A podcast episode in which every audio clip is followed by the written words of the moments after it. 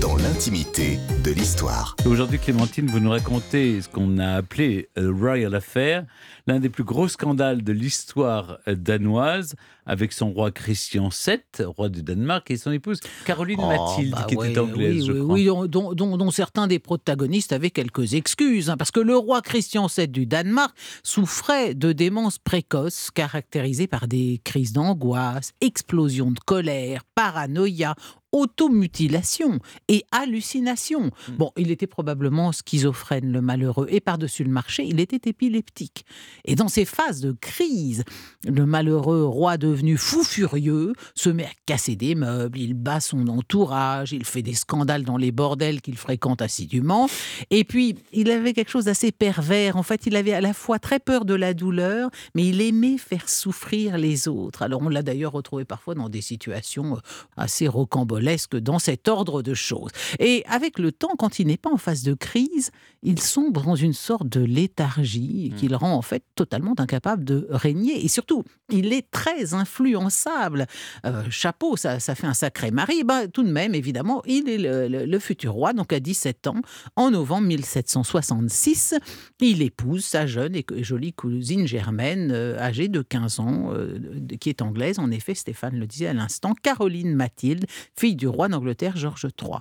Et aussi fou qu'il soit, euh, il parvient quand même, entre deux crises, à lui faire un fils. Mais en fait, moins il fréquente sa femme, mieux il se porte. Il lui préfère, et de loin, son favori, le comte Holke, qui partage ses beuveries et ses coucheries. Et juste après la naissance de ce premier fils, il part pour un long voyage en Europe, accompagné de son favori, et on lui affecte un médecin. Et ce médecin, c'est un certain Johann Friedrich Struense, Struense, Struense, âgé de 37 ans. Struense est issu d'une longue lignée de médecins, fils de pasteur, grand lecteur de Voltaire et Rousseau, c'est un esprit ouvert, c'est aussi un homme ambitieux, mais il soigne avec un grand dévouement le jeune souverain déséquilibré. Et il parvient à gagner sa confiance, euh, si bien qu'au retour de ce voyage, il est nommé médecin personnel du roi. Par ailleurs, Struense est très bel homme, très bel homme, hein, il plaît beaucoup aux femmes. Et donc, dès qu'il revient au Danemark, il rencontre la jeune reine Caroline Mathilde, qui n'a pas 19 ans et qui mène quand même une vie plutôt triste et sans amour avec son dingo. Et elle tombe amoureuse de lui. Tout ça est cousu de fil blanc. Elle le voit comme son libérateur. Mais pas que, parce que bien vite les amants se mettent en tête de prendre les rênes du gouvernement. Ils n'ont aucun mal à manipuler le roi et ils vont régner en ces lieux et places et bouleverser complètement la vie politique du Danemark. C'est ça qui est intéressant dans euh, Royal Affair, c'est le titre du, du- du film, je crois que c'est 2002 ou 2012 qui est sorti sur ce, Avec euh, ce Matt sujet. Un très beau film, vraiment très, très réussi. C'est que c'est c'est pas simplement une histoire d'alcôve, si vous voulez. Ah c'est que ces deux-là prennent le pouvoir littéralement et vont bouleverser, euh, bouleverser leur, euh, leur pays. Euh, se débarrasse d'abord du favori, le comte Holke. Il le remplace par son meilleur ami, son fidèle Brandt. Ensuite, il fait disgracier le Premier ministre et il concentre tout le pouvoir dans le cabinet du roi dont il devient le chef. Et oui, il peut ainsi, à sa guise, transformer en ordre de cabinet des décisions que lui-même a inspirées au roi. Et il se contente d'y ajouter en bas de la page sur ordre du roi. Et ainsi, eh bien, il va, en 16 mois de pouvoir, il va signer 2000 ordres de cabinet.